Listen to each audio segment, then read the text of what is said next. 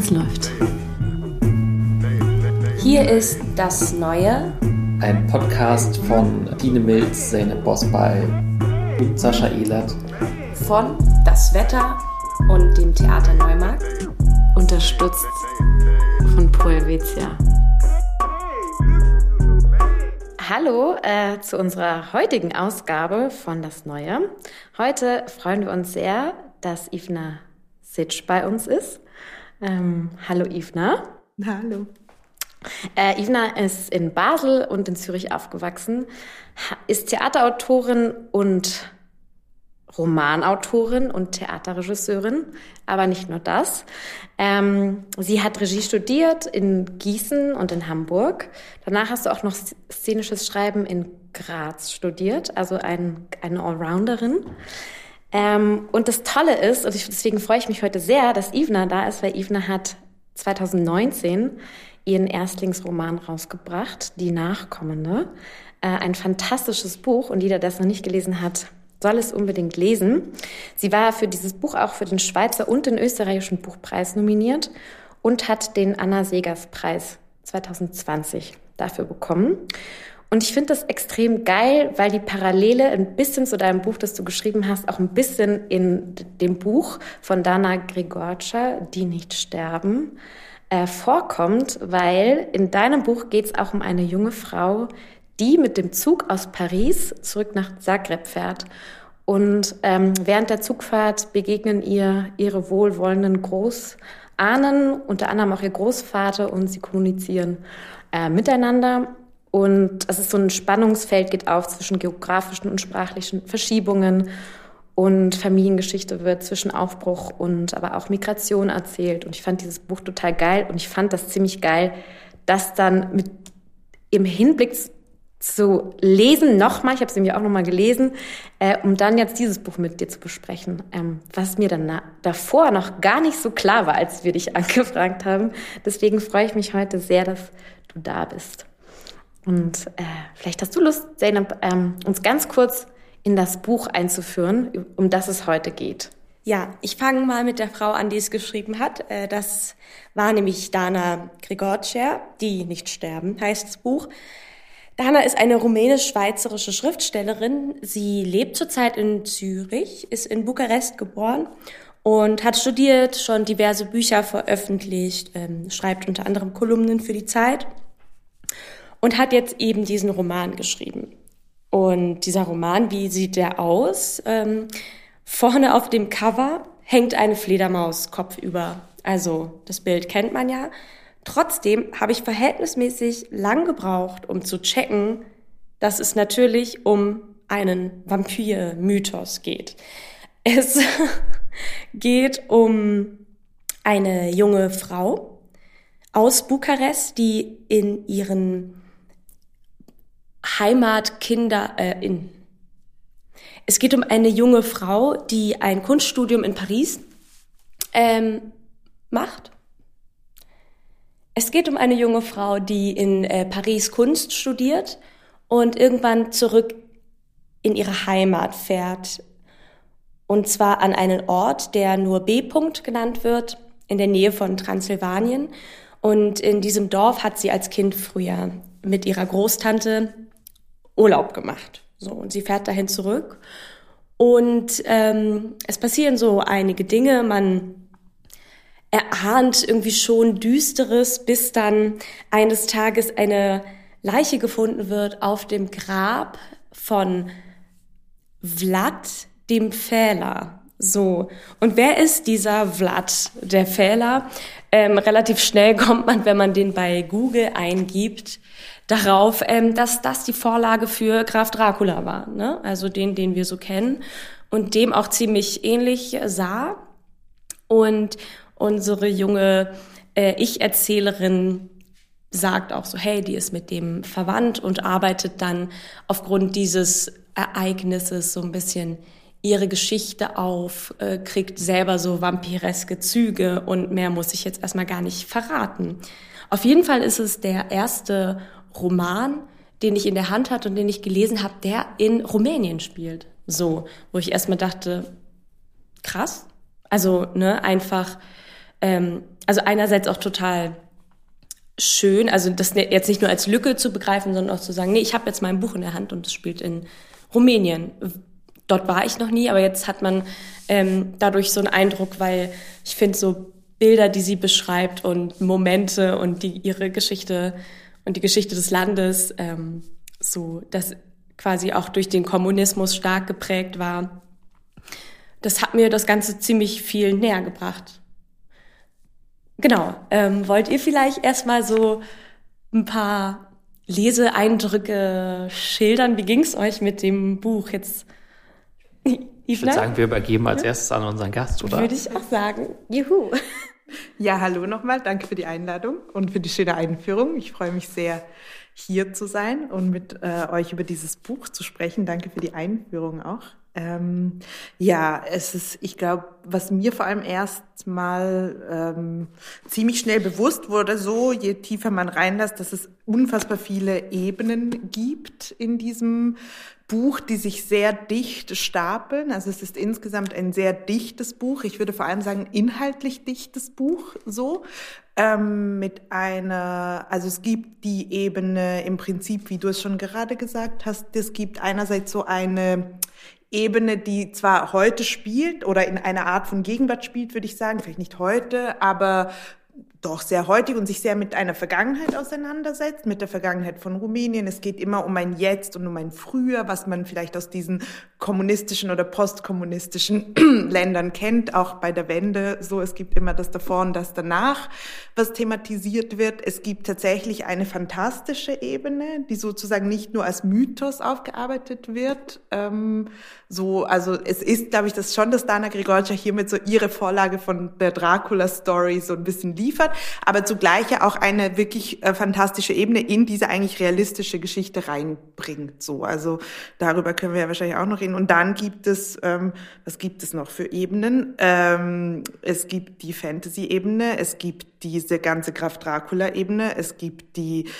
postkommunistische Ebene und dann gibt es, finde ich, noch die Ebene der Sprache, über die man sprechen kann, die total spannend ist. Eine extrem, ich habe das echt lange nicht gelesen, dass, also ich glaube schon, dass es hier auch um eine Pose oder um eine Sprache geht, die sich eben mit diesen Vampir-Roman auseinandersetzt, obwohl ich zugeben muss, dass ich jetzt auch weder in meiner Teenie-Zeit noch später nicht sehr viele Vampir-Romane gelesen habe. Ich habe mich eher durch andere äh, Genres wie so die Brontes-Schwestern und so durchgelesen, die jetzt auch in eine andere Welt führen. Ähm, aber sie, sie hat schon, sie macht so was Verrücktes, dass sie äh, eigentlich diese sehr blumige Sprache so bedient, so auch so Naturbeschreibungen, mega viele Adjektive und das eben, sie ist Teil einer jetzt mache ich das noch und dann gebe ich ab und dann reden wir im Kreis rum. Also sie ist ja Teil einer, das Ganze findet ja quasi eigentlich an einem Ort dauernd statt, nämlich nicht nur in diesem Ort B, in diesem Dorf, sondern auch in der Villa von ihrer Großtante. Und diese Villa wurde im Kommunismus enteignet von der Familie und die Familie hat was Verrücktes gemacht, die ist nämlich jeden Sommer zurückgefahren. Also die hat quasi diese enteignete Villa gebucht in den Sommerferien und ist dann hingefahren, hat alles umdekoriert, den ganzen Kommunisten-Scheiß raus, die ganzen alten Dinge wieder rein und hat dann so zwei, drei, vier Wochen, fünf Wochen Sommerferien da verbracht. Dann kam die Wende und dann haben sie das eigentlich wieder zurückbekommen und sind wieder dahin eingezogen und leben so ein sehr bourgeoises, könnte man sagen, sehr so, man stellt sich, so wird es auch wirklich beschrieben, wie man es so ein bisschen aus Filmen kennt, finde ich auch irgendwo auch sehr an den Klischees entlang gerieben mit so Strohhüten und äh, und langen Kleidern und Schuhen, die eigentlich nicht fürs Dorf gemacht sind, was auch noch eine große Rolle spielt. Ähm, und so, und irgendwann dieser absurden veralteten Situation, die auch irgendwie zeitlos wird darüber, dass sie sich wie nie verändert, also die sowohl im Kommunismus gleich ist, wie danach, wie davor, aber rundherum zerfällt dieses Dorf und dann fangen die Leute an zu sterben. Oder eine Person und dann mehrere und die Geschichte entfaltet sich. Und darin findet auch diese Sprache statt, die irgendwie genauso blumig sich weiterhin bewegt und auch alle dauernd Latein und Griechisch und Französisch und wir sind ja alle, wir können ganz viel und alles wird zitiert und Kunst und so. Ähm, und dann gibt es aber den Internethügel zum Beispiel und totale Brüche darin natürlich und auch eine Komik, auf die man eingehen könnte und einfach aber auch wahnsinnig viele Informationen und Fakten so und das muss man schon auch sagen. Also sehr, darüber können wir auch sprechen. So eine auch eine Art des Erzählens, die wirklich sehr dicht ist und die schon für mich nicht nur erzählend war, sondern auch sehr informativ, auch sehr vortragend teilweise, tatsächlich auch über so Priester predigend, die darin auch eine Rolle spielen. Und jetzt habe ich eigentlich ganz viel erwähnt und am wenigsten die Story, aber vielleicht gebe ich jetzt einfach ab oder jemand hat Lust weiterzureden. Ja, wahrscheinlich ist es auch ganz gut, gar nicht zu viel über die Story, gar nicht zu viel über die Story zu verraten, ähm, weil ähm, das ist ja schon so, das lebt ja sehr von diesem Spannungsaufbau und jetzt schon zu verraten, ähm, inwieweit sozusagen diese, der Dracula-Mythos da auch aufgelebt oder auflebt und inwiefern, ob da wirklich tatsächlich Vampire drin vorkommen. Vielleicht, das ist ja das Spannende daran, weil das einem so beim Lesen Spaß macht. Aber was ich vielleicht auch noch sagen wollte zu dieser, zu der Erzählerin, ähm, dass ich, dass mir gerade aufgefallen ist, ist das nicht sogar vielleicht so ein bisschen so, dass das auch sowohl die Art und Weise, wie sie ähm, immer dann so, jetzt höre ich aber auf zu erzählen und so, also so quasi sich selber kommentiert und dann auch diese, diese, ähm, ja, die Dracula-Szenen, die es gibt, ähm, die teilweise auch im, Fl also wo man, wo ähm, dann äh, durch die Landschaft geflogen wird das hat, dass das vielleicht irgendwas gemein hat mit ähm, ähm, Bulgakows Meister und Margarita. So, also das daran denken muss ich jetzt gerade denken. Ich weiß nicht, wie ihr das seht, ob das so vielleicht auch so ein dieses, das ist ja schon auf eine Art und Weise konservativ geschrieben und sehr in die sich in eine gewisse Literaturtradition einordnen. Da würde ich sagen, vielleicht passt das da ganz gut rein. Ja, also ich finde, es ist ja wie so eingebettet oder in so eine Art Bericht, oder? Also sie fängt ja auch an mit dem Satz, ich kann, ich kann nicht umhin, diese Geschichte zu erzählen, zumal ich sie aus nächster Nähe erlebt habe und alle Berichterstattungen darüber als falsch erkenne. Aber ich finde, sie endet überhaupt nicht so. Also sie fängt immer wieder an und kommentiert es und sagt so, naja, ich muss ja noch mal dazu was sagen. Es gibt also, finde ich, nämlich noch diese Berichtsebene, die ich extrem spannend finde, aber mit der sie die ganze Zeit bricht und sie ist überhaupt nicht konkurrent und sie endet damit auch überhaupt nicht. Es sind sowieso lose Fäden, die immer so anfangen. Ähm, was ich extrem, also mich hat das Buch extrem überfordert am Anfang, weil es einfach so wahnsinnig viele Informationen und Ebenen gibt, die aber auch alle, fand ich, so eine andere Sprachlichkeit hatten. Und ich fand es extrem kompliziert, in diese Sprachlichkeiten so umzuswitchen. Weil es gab dieses Blumige, von dem du erzählt hast. Ich mochte total diese ersten Seiten, wo sie so erzählt, ich komme zurück in dieses Dorf und man lebt so ein bisschen diesen Zauber der Kindheit und aber auch dieses postkommunistische, aber auch die, man spürt auch so das Leben im Kommunismus und wie man sozusagen seine Freiheiten auch da wie ähm, erfunden hat, aber es wirkte so ein bisschen wie die rumänischen Catskills. So, ähm, aber bloß, dass die Catskills immer noch funktionieren und äh, in einer postkommunistischen Land zerbricht gerade, also dieses ganze Land wird ja in Armut irgendwie auch beschrieben, vor allem dieses Dorf. Was ich nämlich, das fand ich nämlich tatsächlich eines der spannendsten Themen, über die, die Evna und du, Sascha, jetzt noch gar nicht angesprochen, diese Level von Korruption, was da drin vorkommt. Ähm, und diese Side, dieser Sideplot des Bürgermeisters und sein Sohn, die ich eigentlich wie am geilsten fand, weil das hatte so eine ganz triefend schwarzer Humor, der mich so an so einem, also auch so österreichisches Erzählen wie erinnert hat. Ich musste sofort an diese Serie denken, Braunschlag, ähm, wo es ja auch darum geht, äh, dass es eine Marienentdeckung gibt in diesem Dorf und alle inszenieren jetzt dieses Dorf. Ich musste total daran denken und das dachte ich mir so, ah geil, das ist so eine Ebene, da kann ich voll mit reingehen und das macht mir voll viel Spaß, weil diese Ebenen, wo sie diese sehr breiten Vorträge hält über die kriegerischen Zustände im Osmanischen Reich und wer Vlad der Fehler war und ähm, wie man einen Menschen am besten gepfählt hat da war ich wirklich so, oh, ich hatte so richtig, ich hatte teilweise so richtig körperliche Zustände, dieses Buch zu lesen. Und das habe ich wirklich selten. Ich war echt so, boah, ich weiß nicht, kann ich weiterlesen. Also es war richtig, also ich hatte selten, dass ich so ein Buch hatte, das wieder so was Körperliches mit mir gemacht hatte. Und wie auch ein bisschen gequält. Es hat mich tatsächlich ein bisschen gequält. Aber im Nachhinein dachte ich mir, irgendwie geil, weil es geht ja auch ein bisschen um diesen Vampirismus, diese Qual, dieses wer ähm, hat eigentlich das Territorium und für wer hat eigentlich die, die rechte Hand und wer leitet uns und was sind die Wünsche auch von Zucht und Ordnung, darum geht's ja irgendwie auch so, ähm, diese komischen Zwiespalt zwischen Freiheit und genau. ja, der unser ähm, Podcast-Hund Levin stimmt dem nicht zu, scheinbar. Ja. es ist ein Lieblingsbuch. Okay, Entschuldigung.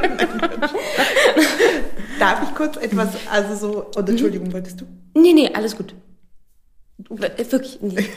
Gut. Ich wollte nur so ein bisschen zu diesem Frage, also ich finde es dieser Frage der Erzählerin und auch so ein bisschen, was du gerade beschrieben, ich finde, es geht nämlich, also so zwei Gedanken dazu, weil ich finde auch, dass es sich tatsächlich von einer Grusel, dass es eher auch eine Verwandlung macht von einer anmaßenden Grusel-Vampir-Geschichte über genau, muss man nicht viel verraten, aber dann eigentlich sehr klar hin zu einem sehr klassischen Krimi. Also tatsächlich, was du beschreibst und auch so die Art der Dramaturgie und der Auflösung, eben die Frage ist, wie viel wir verraten oder nicht, ich würde das gar nicht hindern, aber ist am Ende für mich eigentlich eine klassische Krimi-Struktur im Endeffekt. Also wenn wir jetzt auch über so klassische Erzählformen, da gibt es wie plötzlich so einen Switch und der passiert dann auch noch irgendwo in dieser Dramaturgie dazwischen. Ähm, und bei der Erzählerin, das finde ich schon spannend, diese Berichtebene sozusagen. Also weil ich mich schon, vielleicht können wir auch darüber irgendwie noch äh, oder auch später noch einen Moment reden, weil sie kündigt, da ist ja auch so eine Art Spannung drin und die zieht sich, aber ist auch fast ein bisschen qualvoll, aber irgendwie auch spannend, weil die zieht sich einfach 250 Seiten durch, dass sie eigentlich von Anfang an eine Spannung aufbaut, dass sie uns sagt, sie wird uns jetzt etwas ganz, ganz Schlimmes erzählen und dann sagt sie eigentlich alle fünf Seiten wieder, dass sie uns etwas ganz, ganz Schreckliches erzählen wird. Und dann passieren all diese Ebenen, die wir jetzt so langsam am Aufmachen sind und am Ende vom Buch oder irgendwann schon mittendrin dachte ich, was davon will sie uns denn eigentlich erzählen? Welches dieser, weil ich finde auch, die Korruption ist ja im Prinzip wenn wir über Grausamkeiten oder so erzählen.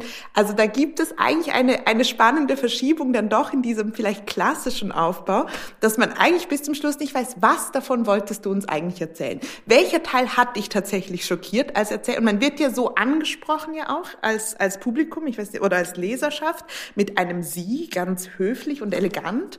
Und dann gibt es ja aber diesen grandiosen Moment äh, im Buch, wo sie auf dieser Metaebene, jetzt ich zitieren so nämlich nicht, doch, ich versuche ihn zu zitieren, auf Seite 91, wo sie sagt, ja, der Mensch ist ein mitteilsames Wesen und ehrlich gesagt, welcher Adressat auch immer, irgendwann ist es auch egal, wem man erzählt. Und ich fand, diesen Moment habe ich schon auch ein bisschen selbstreferenziell auf dieser Erzählerin gelesen, genauso wie es dann so großartige Momente gibt, wo sie, sie ist eben ja Malerin und äh, da sagt die Tante so, äh, irgendwann über ihre Art zu zeichnen, so, es ist ein bisschen so, als würdest du immer den Dingen deine Sicht aufdrücken wollen, so, und zwar eine drast dramatisch viktorianische Sicht. Das fand ich dann schon auch so passend zu dieser Erzählweise und dann sagt er die Erzählen, oh, ich wäre auch so gern ein bisschen mehr wie meine Tante, über die würde ich nachher auch gerne noch ein bisschen mehr sprechen, weil die war immer so sanft und auch so ein bisschen abgelenkt von den Dingen und so. Und irgendwie wird ja auch diese Erzählweise so, ähm, so thematisiert und trotzdem bleibt sie in meinen Augen auch irgendwo das Quälende daran ist, dass sie sich eigentlich auch gar nie 100 Prozent einlöst, was sie uns da wirklich erzählen wollte von all dem. Mhm. Ja, ich fand, da gab es so auch einen Satz, es ist eigentlich ganz spannend, was du gerade sagst, weil ich glaube, sie weiß es selber nicht mehr. Äh, es gibt diesen einen Satz, wo es auch darum geht, so, wer sieht sich noch im Spiegel? Und sie sieht sich jetzt zum Schluss ja gar nicht mehr im Spiegel, was ja auch ein Hinweis ist dafür, dass sie sich transformiert hat. Äh, und sie sagt, die Welt, die ich kannte, entzog sich mir, obwohl ich noch da war. Doch wer war ich? So, und das ist so auf Seite 189 und man fragt sich wirklich, stimmt, wer warst du eigentlich und wer erzählst du? Und du verwischst auch die ganze Zeit was du uns mitteilen willst oder was jetzt eigentlich von diesem ganzen äh, gestapelten, so wie du sagst, in welche Ebene du rutschst. Ich glaube, und das fand ich irgendwie geil, weil sie selber das auch dann irgendwie so zugibt, naja, es ist gar nicht so äh, dass ich eine Sache euch erzählen will, sondern ich erzähle euch ganz viele Sachen, aber ich weiß letztendlich gar nicht mehr, wer ich selber bin. Und ich sehe mich auch nicht mehr im Spiegel, sondern irgendwann sieht sie noch jemand anders im Spiegel. So viel kann ich nicht verraten. nee. Aber ich dachte auch wirklich, ich habe auch die ersten 50 Seiten so super gerne und, und schnell gelesen. Und ich weiß aber nicht, ob das damit wirklich tatsächlich was mit zu tun hat, weil als ich dann so gemerkt habe, okay, es geht hier um sowas Vampireskes. Also ich war halt sofort trotzdem junge Frau und es gibt einen Kraftakt. Also ich war sofort, ich komme doch, muss ich zugeben, aus dieser Twilight-Generation. Ne? Und es hat einfach sofort bei mir funktioniert. Auch so dieses Düstere und ich war sofort angetriggert. Und das finde ich halt so super, ähm, nee, nicht angetriggert, angefixt war ich so. Und es ist aber so interessant, was, was, was ihr jetzt gerade sagt, ob das natürlich auch mit dieser ähm, Erzählweise zu tun hat, die ja null Komma gar nicht linear ist, aber die mich dann trotzdem so auf eine, auf eine super selbstverständliche Weise ähm, also ich dachte, das ist manchmal dann so wie im, im Theater. Ich dachte, sie behauptet das alles so gut. Und deshalb fiel es mir so einfach, mich darauf einzulassen und auch auf die ganzen Sprünge da drin und fand das, fand das eigentlich, also mich hat das gar nicht so, so, also nicht, was heißt, also, oder mich hat das gar nicht so gestört. Und das mochte, oder das habe ich irgendwie als große Qualität empfunden, weil es irgendwie fast sowas hatte wie, als würde ich von, von einem Medium quasi aufs andere schalten. Ne? Also als würde ich quasi das Handy weglegen und äh, Zeitung lesen und von der Zeitung äh, jemandem dann beim Sprechen zuhören oder so. Also das hatte eher so eine Qualität für mich, was ich irgendwie mochte. Und ich will es jetzt nicht nur auf diesen komischen Vampir-Mythos schieben. Ich, ich, ich muss gleich sagen, dass genau das oder das, was du gerade geschildert hast, mich auch am Ende dann, als ich das Buch weggelegt habe, so ein bisschen unbefriedigt zurückgelassen hat. Also dass dieses, es macht wahnsinnig viel Spaß, darüber zu sprechen, über das Buch und über diese ganzen verschiedenen Ebenen. Aber finde ich halt auch dadurch, dass das sozusagen so selbstbewusst unkonsequent ist, könnte man sagen, ist es so ein bisschen lässt das Buch einen vielleicht unbefriedigt zurück, vielleicht soll das auch so sein, aber es, ich habe irgendwie das Gefühl, so dass bei dem, mh, mm, mh, mm, dass mir tatsächlich dieser, dieser Kern irgendwie fehlt, beziehungsweise ich hätte mir gewünscht, als ich sozusagen so vorher ähm, so Klappentext gelesen habe und so, dass es vielleicht sogar, dass es mehr noch ähm, zum Beispiel mehr auf das eingeht, ähm, die rumänische Gesellschaft im Jetzt und wie die sich zu diesen Mythen verhält. Und ähm, ja, das wurde für mich irgendwie nicht eingelöst und deswegen bin ich vielleicht einfach so ein bisschen saß ich am Ende so ein bisschen frustriert war und war tatsächlich auch so ein bisschen genervt davon, von diesem, ich weiß gar nicht, was du mir eigentlich erzählen willst. Ähm, nee, was ich da aber super interessant fand, ich hatte mir das irgendwie, ähm, weil ich tatsächlich einfach noch die von diesem Vlad der Fehler-Typen gehört hatte, in, in seiner Original Version quasi, ähm, fand ich das total krass, dass der eben bis heute, wenn ich das richtig recherchiert habe, ähm, als Nationalheld gefeiert wird. Ne? Und das finde ich halt super interessant. Also jemand, der auf so eine brutale Art und Weise ähm, Menschen bestraft hat, und dann auch noch gegen die Türken und Ungarn ähm, so innerhalb des Osmanischen Reichs gekämpft hat, irgendwie zu so einem Nationalheld geworden ist, der so nach außen hin verteidigt und äh, grausam ist. Und das fand ich einen super äh, interessanten Aspekt, ne? Auch so, wer wird gefeiert, was bleibt irgendwie über Jahrhunderte, was bleiben für Mythen und was bleiben für Legenden und Figuren quasi übrig, ne?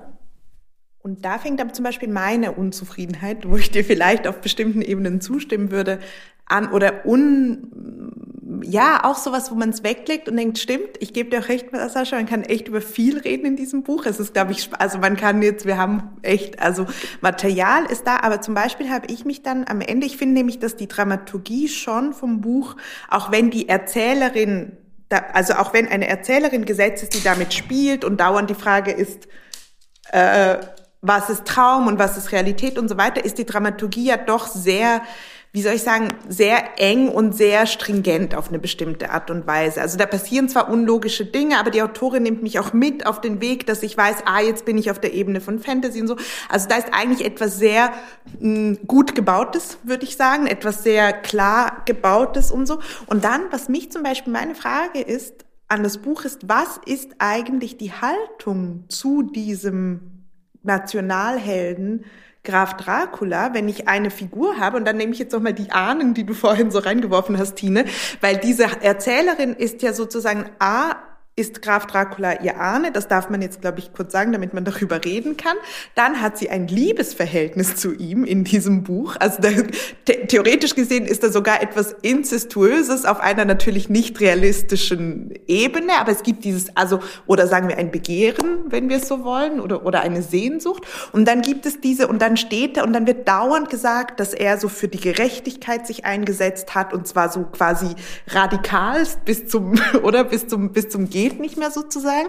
Und dann aber schon vielleicht auch irgendwie, was bedeutet eigentlich überhaupt die Idee von einem Nationalhelden und so weiter. Und irgendwo aber lässt es mich dann, obwohl es alles das hochholt, auch in so sehr klassischen, ich nehme ein Kapitel und erzähle einfach die Geschichte von diesem Vlad. Also ich finde irgendwie, ich musste fast nicht recherchieren, weil es wird mir sogar wirklich auf dem, auf dem Tablett auch serviert, so. Also ich finde, es sind wenige Lücken vorhanden.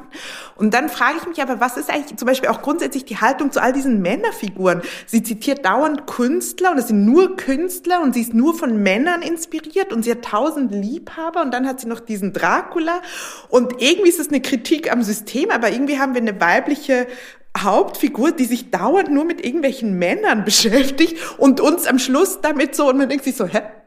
Und also da, ich frage mich so ein bisschen, also jetzt nicht, hä, ist ein bisschen platt, aber so ein bisschen war schon meine Frage, was genau ist jetzt mit diesem was ist das Verhältnis? Was, was versteht ihr, was ich meine? Ja, voll. Weil ich fand, deswegen hat's für mich erst gegen Ende funktioniert, dieses Buch. Und das war dann erst zu kurz. Also diese ganze Geschichte mit dem Bürgermeister und dem Sohn. Ja.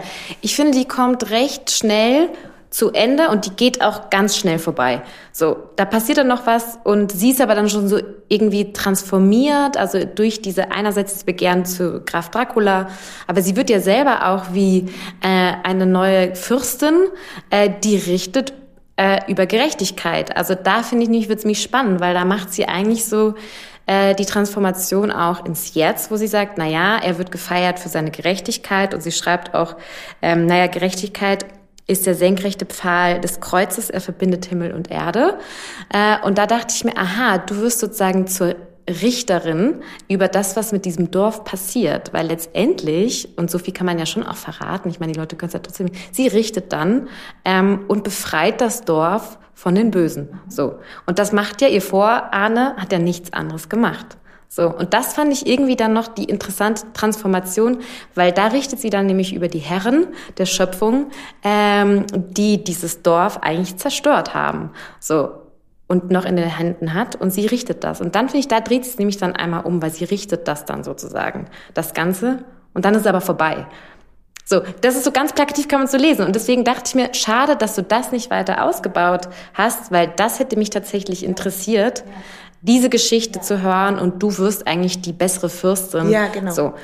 Aber das, wie gesagt, das war mir zu kurz und dann dachte ich mir, ja, schade. Ja. So. Weil da dachte ich mir interessant, weil dann können wir da gucken, was Gerechtigkeit bedeutet und nicht nur über deinen Vorfahren zu erzählen, wie er äh, 200.000 Menschen aufgepfählt hat. So, I don't care.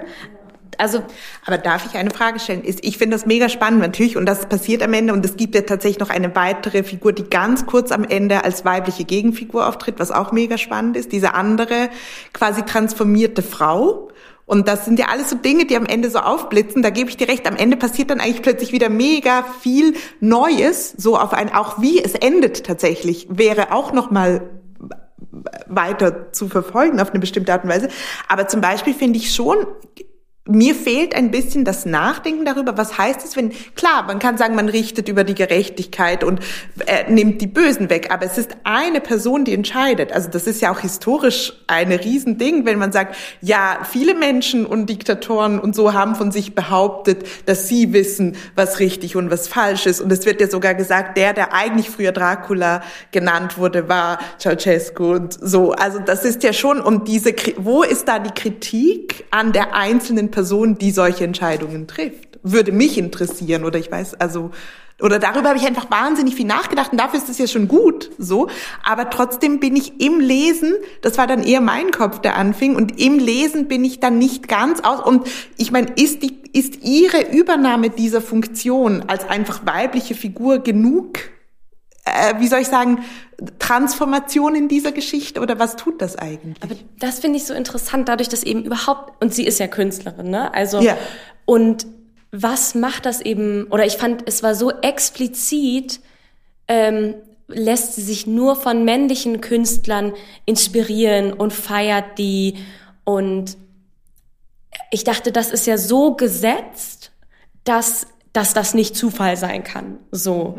Ähm, und ähm, da fand ich eben so die Kritik daran zu sagen, okay, da ähm, eben, ich lasse mich von männlichen äh, Künstlern inspirieren und so weiter und werde dann Elba zur, zu einer Fürstin, zu einer Richterin, zu einer Person, die in der, die Macht hat und mache aber genau das Gleiche wie die äh, Tausenden von Männern äh, vor mir. Ne? Und das ist ja eben ein total wahnsinnig aktueller Gedanke und können wir, also ist das, ne, ist es, also kann man das Feminismus nennen, wenn man mit genau den gleichen ähm, Strukturen und und mit dem gleichen Druck und den gleichen ähm, Machtdynamiken also agiert, wie, wie es Männer auch getan haben. Ist das Feminismus? Und also so darin habe ich die Kritik zumindest gesehen oder meine sie äh, ähm, gesehen, gelesen zu haben, dass das eben nicht so einfach ist oder einfach sein kann. Wir, wir wollen ja mit diesem Podcast auch ähm, immer über die Bücher hinaus verweisen und ähm, auf gesellschaftliche Debatten, die uns irgendwie umtreiben. Und das ist in dem in dem Fall ja ein Thema, was sich irgendwie äh, durch diese Podcast-Reihe durchzieht. Ein anderes Thema, was auch irgendwie mir beim Lesen in den Kopf gekommen ist, ist eins über die Verwendung von Sprache ähm, und wo das vielleicht manchmal ähm, oder, oder teilweise unsensibler Sprachgebrauch oder so. Und ähm, es gibt eine Szene in dem Buch, der, die Szene, in der die Familienkrypta geöffnet wird und äh, das äh, Grab von ähm, Vlad dem Fehler, entdeck, Fehler entdeckt wird. Ähm, und in der, und auch nur in der Szene, glaube ich, taucht eine Figur auf, die als kleinwüchsiger äh, Z-Wort beschrieben wird. Ähm, also als Sinti-Romja-Person. Und ähm, die, aber es wird halt, ich glaube, also sie wird konsequent als Z-Wort bezeichnet. Ähm, und meine Frage ist jetzt also, beziehungsweise äh, als ähm, im, im Zuge der Debatten, mit denen man sich sozusagen, ähm, äh, mit, mit denen wir uns völlig zu Recht über die letzten Monate auseinandergesetzt haben, ist das, was einem, was einem natürlich schon aufstößt. Und da würde ich vielleicht euch erstmal fragen wollen, wie es euch damit gegangen ist. Und dann daran anschließend vielleicht, ähm, ähm, die Frage, ob das sozusagen im Kontext dieses Buches äh, überhaupt eine Relevanz hat, dass das so, so benannt wurde, wie es benannt worden ist, oder ob das wirklich einfach problematisch und unsensibel ist. Ich kann, glaube ich, nur aus, also zwei Dinge, die ich dazu gerne, glaube ich, sagen würde. Ich bin der Meinung, dass jede Reproduktion von rassistischen oder diskriminierenden Wörtern problematisch ist, weil sie dann einfach im Raum sind. So, wie geht man dann eben mit Zitaten um? Wie geht man mit Zitaten aus bestimmten Kontexten um oder aus einer Geschichte heraus? Ne? Ich finde, es richtig schwierig. Ähm, ich würde mir am liebsten wünschen, dass man dass man diese Wörter irgendwann gar nicht mehr benutzt, aber wie kommt man dahin? Und in diesem Kontext würde ich fast sagen wollen, das ist jetzt, nee, ich kann jetzt eigentlich, ich habe, äh, mir, mir graust es davor, mit einer Geschichte zu kommen, weil es wieder nur eine Geschichte von Tausenden ist, aber ich erzähle sie, weil wir sind ja hier in dieser Runde und wir sollten ja über Dinge reden können. Und zwar habe ich äh, während meines Studiums bei einem Projekt mitgewirkt, wo wir mit Menschen gearbeitet haben, die gebettelt haben auf der Straße, weil es in Salzburg sollte ein Bettelgesetz, ein Bettel, also die, es sollte ein Gesetz verabschiedet werden, dass Menschen nicht mehr betteln dürfen. Und wir haben die dazu interviewt und die haben eben auch gesagt, wir wollen nicht betteln, aber wir sollten es dürfen. So. Und in diesem Kontext, und das ist fünf, sechs Jahre her, ist dieses äh, rassistische Fremdwort für Sintise und Roma, Romnia oft gefallen. Ne? Und die haben immer gesagt, bezeichnet uns nicht so. Das sind wir nicht. Das ist eine, das ist eine andere Volksgruppe. So. Und ich habe bis heute zwar niemanden getroffen, der oder von jemandem gelesen oder gehört, der sagt, ja, ich ähm, definiere mich so, weil es definiert sich einfach niemand so. Es ist einfach eben ein, eine, eine Fremdbezeichnung. Und in dem Fall würde ich sagen, keine Ahnung, ob das dann im Glossar stehen muss, ob es ein Sternchen geben muss oder so. Aber das, ich würde mir wünschen, dass, wenn man dieses Wort benutzt, es auch direkt ähm, verhandelt werden sollte. Also weil auch jetzt, wo ich weiß, dass es diese spezifische Gruppe nicht gibt, ne, äh, bin ich so, okay, das, es hat einfach gar, kein, gar keine Daseinsberechtigung mehr. So, und das war so mein, mein Lernprozess, damit irgendwie zu sagen, ich möchte noch nicht mal mehr das Z-Wort sagen, sondern einfach, es gibt, es gibt ein Wort, das ist eine rassistische Fremdbezeichnung für Synthese und Romnia und ich muss sie nicht mehr reproduzieren, aber definitiv wichtige, wichtige Debatte, so. Ja, das ist schon, es ist schwierig in dem Sinn, ich gebe, ich bin da, glaube ich, vor allem bei dem ersten, was du gesagt hast, sehr dabei, dass wenn man Worte platziert, man ein, einen Raum gibt und bei diesem Buch, es ist ja nicht nur das Wort, würde ich behaupten, sondern es ist insgesamt ähm, ist es ja so, dass es eigentlich sehr stark um diese ganzen Themen geht. Also ich finde, es gibt ja, da ist zwar nicht ein Wort dabei, aber aber auch zum Beispiel der Umgang mit dem ähm, äh, also es gibt ja sehr viel so unterschiedliche Schichten, die thematisiert werden und die so von oben herab thematisiert werden. Also so jemand, der denkt, äh, der genau, also der die ähm, Referenzen nicht versteht. Es gibt ja auch diesen Iraker und dann gibt's den so und es werden so Unterschiede. Also es wird schon sehr viel auch unterschieden zwischen Menschen, um es jetzt mal so pauschal zu sagen. Und das ist natürlich auch das Thema vom Buch. Aber die Frage ist eben und dann ist es, ich, ich finde das wirklich eine wichtige Frage im Bezug auf dieses Buch, weil es die Form, die es wählt, und wir haben das vorher gesagt, auch die Narration, die klassische ist, diese Sprache, die eigentlich so ein bisschen oldschool wirkt. Ich glaube, deswegen wird das Wort auch einfach so benutzt, weil ich das Gefühl habe, dass es wie die Pose ist. Es ist wie diese Menschen sprechen, die sich halt als erhabene Macht Schicht sehen, so. Und da muss man auch sagen, dass die Frau, die diese, die Erzählerin, die natürlich plötzlich Macht hat, eigentlich eh immer schon Macht hatte in dieser Gesellschaft. Also sie kommt aus der Oberschicht, es geht ihr gut, sie hat in Paris studiert, etc., etc. Und dass die Sprache vom Buch auch ein bisschen aus dieser Haltung kommt und sich natürlich auch an eine Zeit orientiert, in der das einfach noch okay war, blöd gesagt, ne? Und das jetzt macht. Und da finde ich es aber schon die Frage berechtigt, was natürlich darf man und kann man künstlerisch mit allen Mitteln spielen. Ne? Also das finde ich wichtig, weil es ist eine literarische, erstmal ist es ein literarisches Genre und jetzt nicht ein politisches oder so. Ich lese die reproduziere, also ich lese dieses Wort in diesem Kontext, wenn ich es einfach in, ins Buch oder in dieses Setting reinbette. Und trotzdem finde ich die Frage, also ich kann es sozusagen aus dem Buch heraus, ich kann es nicht verstehen. ich kann es eher einbetten, wo für mich, wo, wo es herkommt. Aber das ist so ein bisschen das, was ich mich für dieses Buch grundsätzlich gefragt habe, sprachlich, was heißt es mit dieser ähm, mit dieser Schicht und mit dieser so geblümten Sprache zu sprechen. Vielleicht das noch dazu.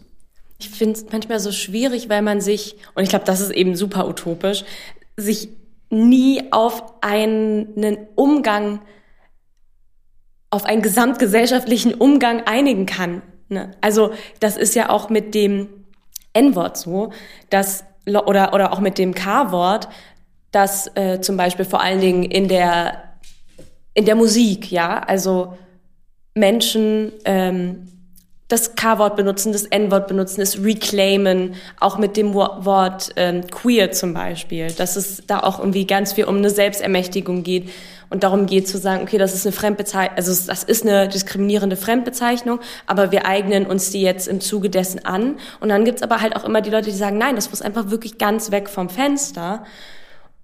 Und da finde ich es halt super schwierig zu sagen, ja, aber ich will dann ganz oft fragen, ja, aber wie machen wir das denn jetzt? Können wir uns nicht auf was einigen? Also, weil sonst, das ist so manchmal meine utopische Sehnsucht, da wollen wir es wirklich ganz canceln, also canceln ist jetzt vielleicht das falsche Wort, aber wollen wir es wirklich ganz streichen und es nie wieder benutzen oder sollen wir eine Wahrheit anerkennen, die es einfach Jahrhunderte, Jahrzehnte lang gab, dass das benutzt wurde und eingebettet in eine bestimmte Zeit ebenso war? Ähm, natürlich ist es immer äh, bei diesem Thema die, Fra die Frage auch, wer sagt das und in welchem Kontext. Und in dem Fall ist es ja, es ist in einer, also diese Szene, in der dieses Grab entdeckt wird, ist ja relativ humorvoll beschrieben. Und die Figur ist halt nicht nur, also sozusagen wird nicht nur mit diesem Wort bezeichnet, sondern ist auch noch kleinwüchsig. Also wird halt als sozusagen so ein Kuriosum eingeführt. Und das ist halt das, was es problematisch macht. Nicht das Wort an sich, sondern die Verwendung irgendwie. Also weil es so eine doppelte Markierung als irgendwie freaky ist. Und das ist das, was es dann halt, wo der Rassismus dann in dem Wort wohnt. Aber macht es das nicht ganz häufig? Und das ist schon spannend, weil es schon für mich dann, wenn ich es zumindest von der, ich will jetzt nichts der Autorin in die Hand legen, aber ich denke, da gibt es schon so ein Bewusstsein für auch diesen Blick dieser Erzählerin und dieser Schicht, weil ja auch dieser äh, Mann, der getötet wird, der wird, also das ist zwar eine andere, es ist nicht rassistisch, aber ich finde diskriminierend, der wird ja auch beschrieben mit seinen Löchern in den Zähnen und die armen Menschen, und es werden sehr viel, die untere Schicht wird sehr, so wie du sagst, ein bisschen grotesk, aber auch echt diskriminierend beschrieben. Und das macht schon, ähm, ja, was macht das? Das prägt sehr stark diesen einen einzigen Blick, den wir kriegen, der zählt und woher dieser Blick eigentlich kommt. So, und wie er oder sie das eigentlich nie abgelegt hat, diesen Blick, oder? Also wie sich das vielleicht auch über Generationen verschleppt hat. Und die Frage ist, wann und wo kann tatsächlich eine Veränderung stattfinden, wenn dieser Blick nicht irgendwann abgelegt wird. Und die einzige Figur, die sich nicht mal äußert und immer gleich bleibt, ist diese Großtante, Margot, die stirbt nicht, die beschwert sich nicht, die lebt so wirklich, wie es da steht, so ein bisschen unberührt vor sich hin in dieser, und die Welt um sich herum zerfällt und verändert sich und Leute Leute sterben und die geht da so durch und ab und zu kriegt sie eine Augenentzündung und muss eine Sonnenbrille tragen. Also die lässt das so ganz an sich abprallen. Ist wahrscheinlich der rassistischste Mensch auf der Welt und und irgendwo gibt's da schon, ich lese darin schon zumindest oder würde mir, fände das spannend darin zu lesen, zu sagen, also solange diese Blicke, tatsächlich auch ein bisschen die Perspektive, aus dem dieses Buch geschrieben ist, nicht abgelegt werden von Schichten und, und wie über Menschen geredet wird, dann kann sich doch eigentlich auch nicht viel verändern. Ich bin total d'accord, aber ich finde, da gibt es auch wie noch so eine Ebene. Also deswegen, ich glaube, sie macht schon Kommen. Also ich fand es total spannend, was du gerade gesagt hast. Also es, was dieser Roman ja macht, ist Klassen. Er macht ganz viele Klassen auf, aber er reflektiert eigentlich nicht kritisch mit Klassen, sondern es ist ja eigentlich wie nur so eine Art Porträt einer Gesellschaft, oder? Ohne es zu kommentieren eigentlich oder ohne es zu bewerten. Das tut sie nämlich nicht und das ist irgendwie interessant, weil in den letzten Seiten schreibt sie dann viel über so das Selbstporträt und was heißt eigentlich der eigene Blick. Und sie endet ja auch damit, dass sie sagt, ähm, äh, sich im Spiegel anzuschauen über, und über sich selbst nachzudenken, nehme einem nie, niemand übel, im Gegenteil. Es bringe die anderen, die sich angeschaut fühlen, ebenfalls dazu, über sich nachzudenken. Das sei die Kunst des Lebens und die beste Art, das Leben zu feiern, die Freude am eigenen Blick. Und ich finde, da ist die Kommentarebene ja schon irgendwie drin, wo sie sagt, so guckt mal in den Spiegel und wer seid ihr eigentlich und wie reflektieren wir uns eigentlich? Da finde ich es nämlich irgendwie dann so letztendlich bei allen dem, was wir gerade gesagt haben, so ein bisschen die Fährte so kommt zum Schluss. Schaut euch an, reflektieren wir über das Selbstbild und wie wir uns sehen und wie sehen wir aber auch die anderen. So. Und eine kurze These fast mhm. zum Schluss, die, die auch ganz kurz vorkommt. Und jetzt sage ich es trotzdem einmal, weil sonst kann ich die These nicht bringen, weil ich glaube, es geht hier auch nicht um Cliffhanger so.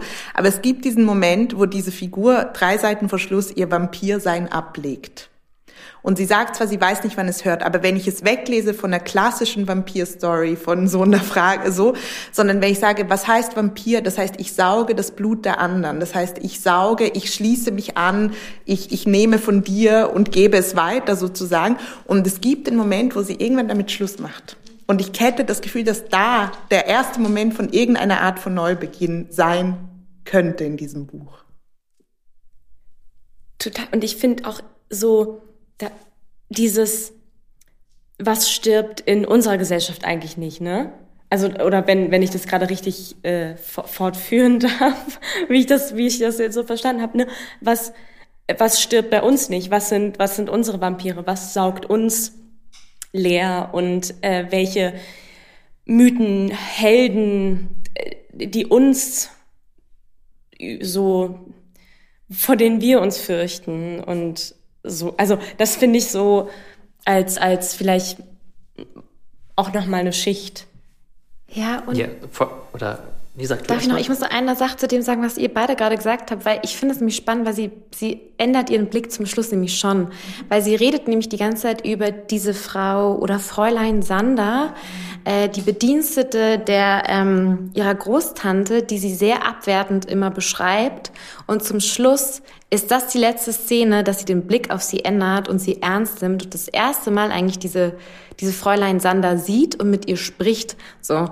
Und das fand ich nämlich schon spannend, weil sie macht die Transformation durch und dann hört sie nämlich auf, Vampir zu sein. Und etwas Neues. Genau. Und das ist ja dann schon wie interessant, weil es sind 250 Seiten, wo sie eigentlich die ganze Zeit nur, also wie Klassenaufmacht beschreibt, äh, und dann kommt aber zum Schluss, ich ändere den Blick jetzt. Und jetzt kann ich mich aber im Spiegel auch wieder sehen. Mhm. So, eigentlich ziemlich, also ziemlich ja, smart, ja. aber dafür braucht es halt 259 Seiten.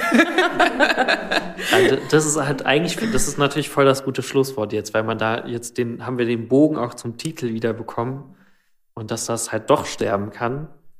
Und dem, dementsprechend würde ich sagen, machen wir unser übliches, ähm, ähm, würden wir anderen Menschen, die jetzt diesen Podcast hören, empfehlen, ähm, dieses Buch zu lesen? Ja oder nein? Und ich würde sagen, wir machen mal im Uhrzeigersinn von mir ausgehend. Fangen mit Tina an. Ähm, ich würde sagen, jein. Ich würde noch was anderes empfehlen, was man vielleicht dazu noch machen sollte, wenn man mal einen richtig guten feministischen Vampirfilm sehen will. Und zwar äh, Girl Walks Home Alone at Night, diesen iranischen Film über eine Skateboard-Vampirin. Den würde ich sozusagen lieber empfehlen als dieses Buch. Geil.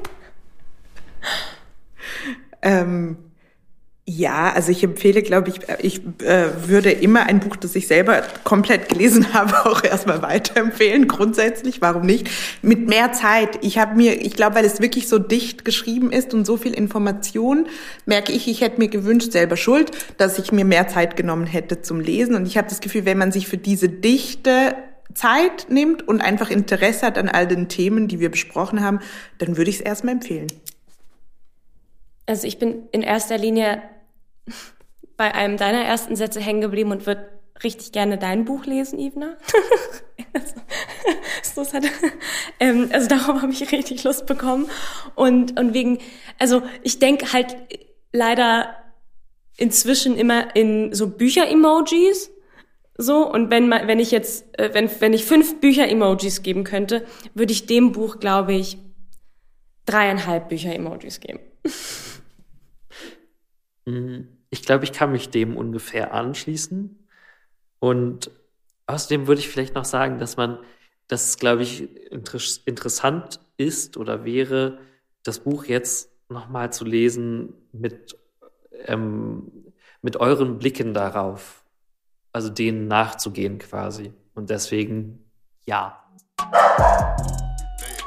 Und das war das Schlusswort.